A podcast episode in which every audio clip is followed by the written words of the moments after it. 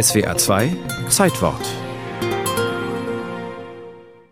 Sie müssen an diesem Montagabend Ende der 20er Jahre dagesessen haben wie einst Kinder, die sich Welt und Zeit verloren, über ihre Bücher versenkten und nun in diesen Fantasiewelten schwelgen. Grete Weißlöw-Bär und Fritz Tugendhat, beide aus wohlhabenden Brünner Textilfabrikantenfamilien stammend, und Ludwig Mies van der Rohe, der aus einer Aachener Steinmetzfamilie gebürtiger Architekt. Und sie studieren Pläne für ein Haus, das es so noch nicht gegeben hat. Die drei sitzen in Berlin und reden und reden und reden. Und als sie aus den Bauwelten erwachen, da ist das alte Jahr schon verblichen, das neue hat das Licht der Welt erblickt. Und über all dem haben die Bauherren und die Baudame ganz vergessen, dass sie mit Freunden zum Feiern verabredet waren. So fasziniert waren sie von dem neuen Haus, das da an einem Hang im tschechischen Brünn entstehen soll, in der Schwarzfeldgasse Nummer 28, drei Stockwerke hoch, auf einem Grundstück, das das eben vermählte Paar von den Eltern der jungen Frau als Hochzeitsgeschenk erhalten hatte. Und sie wollten Mies van der Rohe als Architekten, diesen jungen Baukünstler, den sie ein Jahr zuvor kennengelernt hatten, dessen für den Berliner Kunsthistoriker Eduard Fuchs entworfenes Haus Grete ebenso sehr schätzte wie ihr Mann Fritz. Im September hatte Mies sich die Parzelle in Brünn angesehen. Im Dezember vollendete er die ersten Pläne.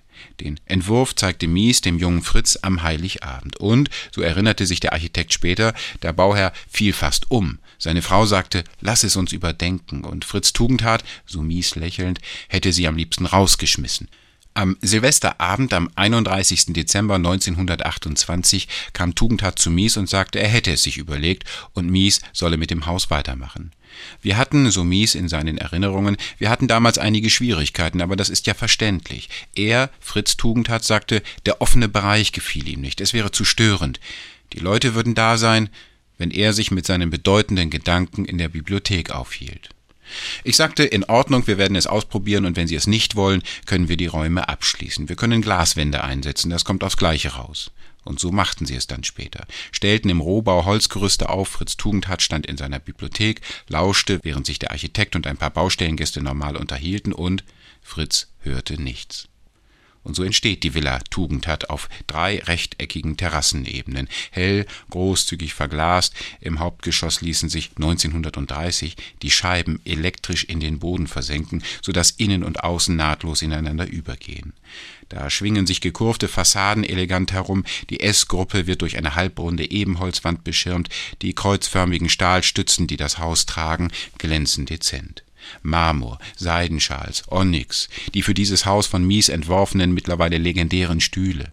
Eine Traumwelt entstand, die allerdings einen harten materiellen Kern hatte als das fantastische Haus, in dessen Plänen drei erwachsene Baukinder am Silvesterabend 1928 versunken waren, als es zwei Jahre später fertiggestellt war, dieses Wohnspielzeug, das in der schweren Weltwirtschaftskrise entstand und seinerzeit als Gipfel modernistischen Snobismus geschmäht wurde, als Neuausgabe eines splendiden Barockpalastes, als Sitz des neuzeitlichen Finanzadels, da hatte es fünf Millionen tschechische Kronen gekostet. Für diese Summe hätte man beinahe 30 kleinere Einfamilienhäuser bauen können. Aber scheren sich Träume, Kinderträume zumal um die Wirklichkeit, ums Geld gar? Als Mies 30 Jahre später die Geschichte der Villa Tugendhat erinnerte, als er dabei von dem sanften Druck erzählte, mit dem er das Ehepaar auf seine Pläne einschwur, resümierte er, ich glaube, wir sollten unsere Bauherren wie Kinder behandeln, nicht wie Architekten. Aber welcher Architekt hat schon Bauherren und Damen, die noch staunen können, wie die Kinder?